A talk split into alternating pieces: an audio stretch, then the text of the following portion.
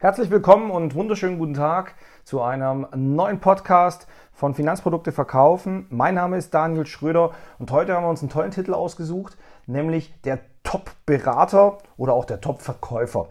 Und um was geht es heute? Im Endeffekt, wir machen einen kleinen Selbsttest heute und bevor wir dann den Content mit reinpacken, ganz kurz die erklärenden Worte im Vorfeld, um das Ganze nicht allzu ernst zu nehmen, denn traditionell haben ja gewisse Wertesysteme wie Disk oder Menschentypen oder irgendwelche Selbsteinschätzungen oder irgendwie der Brigitte-Test, der danach dementsprechend immer die, die, das Allwissende transportiert. Also irgendwo ist es immer sehr, sehr stereotypisch und es wird ja über alles und jeden dann drüber gestülpt und das ist, glaube ich, nie hundertprozentig richtig. Es kann auch nicht richtig sein und deswegen ist es eher so ein bisschen homöopathisch angehaucht.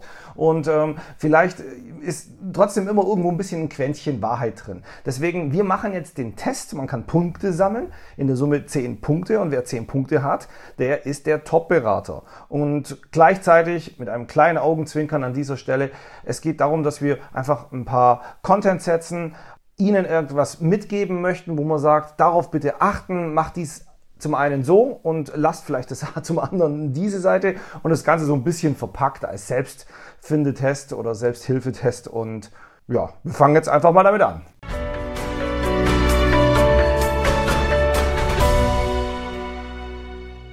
Den ersten Punkt gibt es für die richtige Einstellung und die Einstellung definieren wir heute wie folgt. Es geht ja, das, dieses Mindset oder das Gedankengut, dass man sagt, ich will meinen Kunden ehrlich beraten und ich will ihm nicht nur irgendwas verkaufen oder aufs Auge drücken.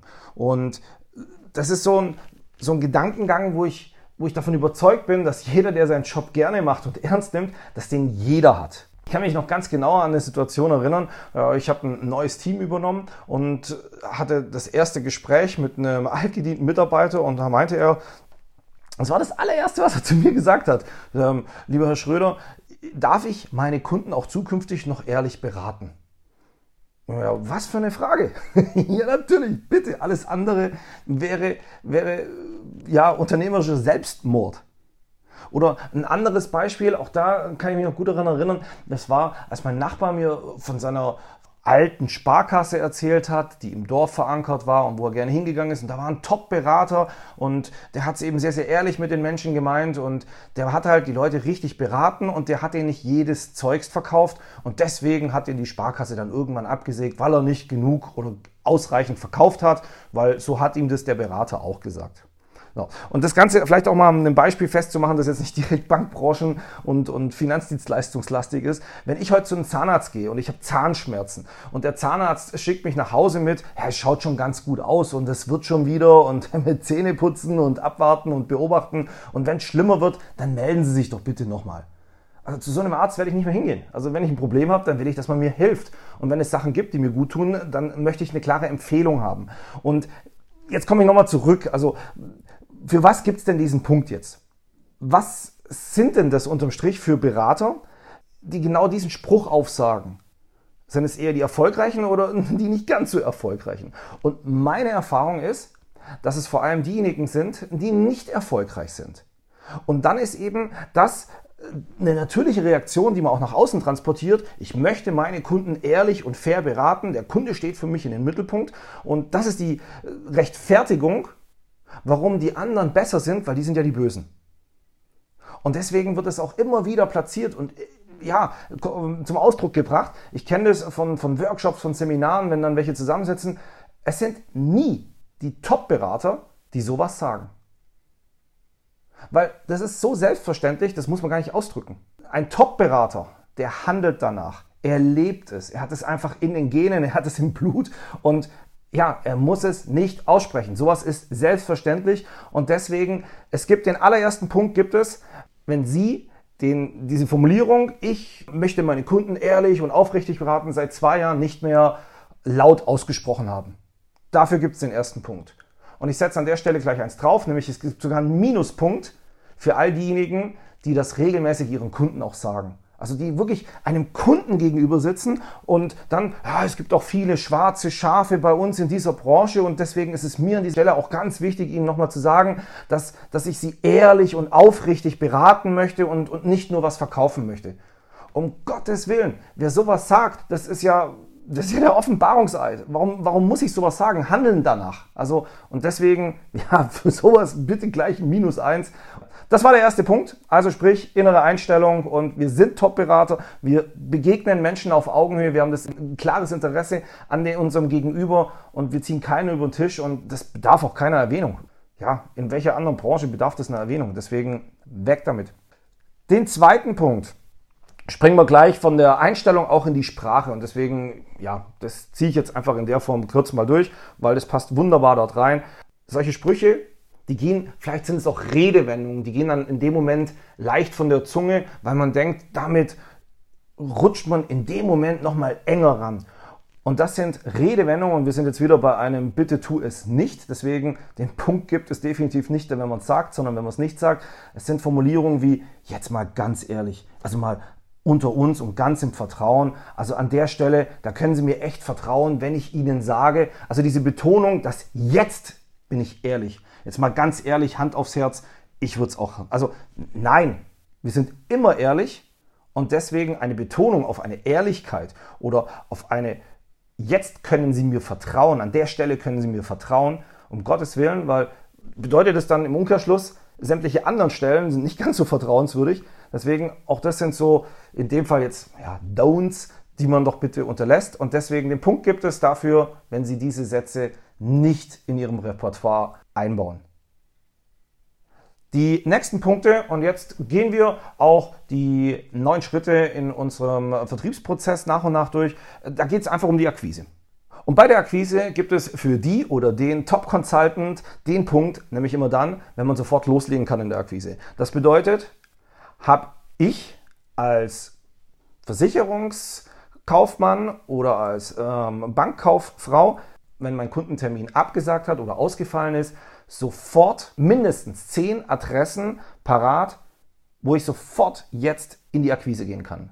Das bedeutet übersetzt nochmal, den einen Punkt für Akquise bin ich ein Top-Berater, bekommt jeder, der innerhalb von fünf Minuten den Hörer in der Hand hat, weil er weiß, jetzt kann ich meinen Zielkunden hier in dem Bereich anrufen und ich habe mindestens zehn Adressen. Fünf Minuten und dann klingelt das Telefon. Dafür gibt es den Punkt. Kommen wir zum nächsten Punkt und da geht es um die Begrüßung. Eine Begrüßung, der Erstkontakt in dem Gespräch, Atmosphäre schaffen, Primacy-Effekt und da geht es darum, dass ich etwas von mir selber preisgeben kann, etwas Persönliches. Und deswegen hier ist es wichtig, dass ich in der Lage bin, ja, ein bisschen was über über mein Wertesystem, über meine Hobbys, meine Vorlieben äh, erzählen kann und genauso aber auch unser Unternehmen dementsprechend präsentieren kann, damit der Kunde versteht, warum es gut ist, A bei mir und B bei unserem Unternehmen zu kaufen. Und neben mir als Person und dem Unternehmen, für das ich tätig bin und für das ich mich bewusst entschieden habe, ist der dritte Satz oder der dritte Baustein bei einer Begrüßung immer der, dass ich meinem Gegenüber erkläre, warum ich meine Tätigkeit, meine Profession einfach leidenschaftlich gerne mache, dass es mir Freude bereitet, dass ich, dass ich mit vollem Herz und Leidenschaft dabei bin und dass ich deswegen mit voller Überzeugung hier in dieser Agentur ähm, arbeite. Genau. Deswegen, es gibt einen Punkt, wenn man sich sauber vorstellen kann, wenn man in der Lage ist, auch mal zwei, drei Minuten über sich zu sprechen und eben nicht nur, ich bin schon seit zwei Jahren dabei, ich habe den und den Dienstgrad und habe mich auf Altersvorsorge spezialisiert, sondern eben in der Lage ist, etwas von sich selber preiszugeben, in welchen Vereinen und in welchem Ehrenamt man begleitet, wie man familiär aufgestellt ist, um eben nachher auch ja, Parallelen zum Kunden zu suchen und zu finden dass man das Unternehmen schön und sauber vorstellen kann, was auch einen Nutzen für den Kunden dann dementsprechend abzuleiten lässt, ableiten lässt. Und das dritte ist eben ein klarer Satz, eine klare Positionierung. Warum mache ich diesen Job? Die drei Sachen, wenn die standardisiert in ihrer Begrüßung drin sind, dann, dann sind Sie ein Top-Berater. Und dafür gibt es den einen Punkt bei der Begrüßung. Kommen wir zur Bedarfsanalyse, dem Herzstück, wie wir es immer sagen, in, im Verkaufsgespräch. Ja, hier gilt es einfach seinem Gegenüber zum Sprechen zu bringen. Der Redeanteil soll in Richtung 30 Prozent gehen und der Zeitansatz darf gut und gerne einfach mal 20 Minuten sein. Das bedeutet, schaffen Sie es, einen vielleicht fremden Menschen zum Plaudern, zum Nachdenken, zum Reflektieren zu bringen und das über, ja, über bis zu 20 Minuten. Das ist ein ganz klarer Punkt. Wer das schafft, gehört einfach zu den Top-Leuten und baut die Basis dafür, dass er nachher auch dementsprechend Empfehlungen darauf bauen kann. Und den zweiten Punkt, und deswegen Bedarfsanalyse gibt zwei Punkte, weil es einfach das Herzstück ist und das Wichtigste in der Beratung, gibt es dafür, dass wir sehr, sehr breit aufstellen. Und ich könnte jetzt exemplarisch da 17 äh, Fragen stellen, ob Sie dies oder jenes wissen, ob er seine Altersvorsorge möchte oder was er für seine Gesundheit, für seine Gesundheit alles macht. Deswegen, ich mache einfach nur mal drei klassische Fragen, die müssen, muss jetzt jeder mit Ja beantworten. Dann gibt es den einen zusätzlichen Punkt, nämlich nach der Bedarfsanalyse wissen Sie, ob Ihr Kunde ein Haustier hat oder nicht und wenn er eins hat, wie es heißt. Zweitens, welches Automodell, Marke er momentan fährt und welches er sich als nächstes wünscht. Und drittens, wohin er unbedingt in seinem Leben auf jeden Fall einmal in Urlaub fahren möchte. Wenn Sie diese drei Punkte von Ihrem Kunden wissen, dann kriegen Sie auch bei der Bedarfsanalyse zwei Punkte auf Ihr Konto für den Top-Berater. Das bedeutet, wir sind jetzt mittlerweile bei sechs Punkten von möglichen zehn. Ich mache an der Stelle mal einen ganz schnellen Schnitt und wiederhole. Den ersten Punkt für die innere Einstellung, dass ich meinen Kunden ehrlich und redlich berate und das nicht nötig habe, einfach jeden Tag an die große Glocke zu hängen. Zweitens, dass ich meinem Kunden auch wirklich immer ehrlich äh, begegne und solche Floskeln gar nicht in mein Repertoire reinlasse. So von wegen, da können Sie mir vertrauen. An der Stelle jetzt mal ganz ehrlich. Drittens, saubere Akquisefähigkeit, jederzeit Adressen zur Hand. Viertens, tolle Begrüßung breit aufgestellt über mich, über das Unternehmen und eben, warum ich den Job so liebe. Und äh, Punkt 5 und 6 gibt es für eine gute Bedarfsanalyse, äh, die auch in die Tiefe geht. Kommen wir zu Punkt 7 und das ist dann das Verkaufen, die Verkaufsphase an und für sich. Wir stehen für Visualisierung. Unser Erstlingswerk war Finanzprodukte verkaufen, einfach visualisieren mit Stift und Papier, dass ich in der Lage bin, auf einem leeren Blatt Papier mit einem Kugelschreiber in der Hand meine Empfehlungen auch aufzuskizzieren. Ich muss kein Picasso dabei sein, aber ich muss es einfach irgendwo freestylen können. Oder aber ich habe die passenden Beratungshilfen oder Programme dazu. Doch Programme sind immer was Standardisiertes. Und etwas Individualisiertes ist dann einfach mehr von Herzen und es lässt den Kunden oftmals näher an die Beratung ranrücken. Dazu haben wir auch, glaube ich, ganz, ganz viel in unserer Akademie. Und deswegen sind sie in der Lage, das, was sie sagen, auch gleichzeitig entweder in bildhafter Sprache, Stichwort Storytelling, oder eben mit Skizzen, mit guten Dokumentationen so zu unterlegen, dass der Kunde eben nicht nur hört, sondern auch sieht. Das wir wieder bei der Lernpyramide, dass ich die Botschaft oder den Inhalt besser lerne, wenn ich etwas sehe und höre zugleich. Genau. Deswegen setze ich regelmäßig Visualisierung ein, kann ich visualisieren. Den drittletzten Punkt gibt es für eine richtig tolle Angebotspräsentation. Wir stellen uns breit auf. Ziel ist immer die kompakte Konzeptberatung über viele Facetten des Lebens und dementsprechend auch der Finanzdienstleistung hinweg. Wir wollen nicht nur die Kfz-Versicherung, sondern eben auch über Altersvorsorge sprechen und das alles kann ja dazu führen, dass es wirklich ein Produktbündel gibt aus ganz, ganz vielen. Und normalerweise in den Vertragsunterlagen ist es schön aufgeführt und auf der, auf der letzten Seite sind dann die einzelnen Absicherungselemente dementsprechend aufgeführt mit dem Preis, darunter dann noch irgendwelche Rabattierungen und ein großer Doppelstrich, wo da steht, das ist der finale Betrag.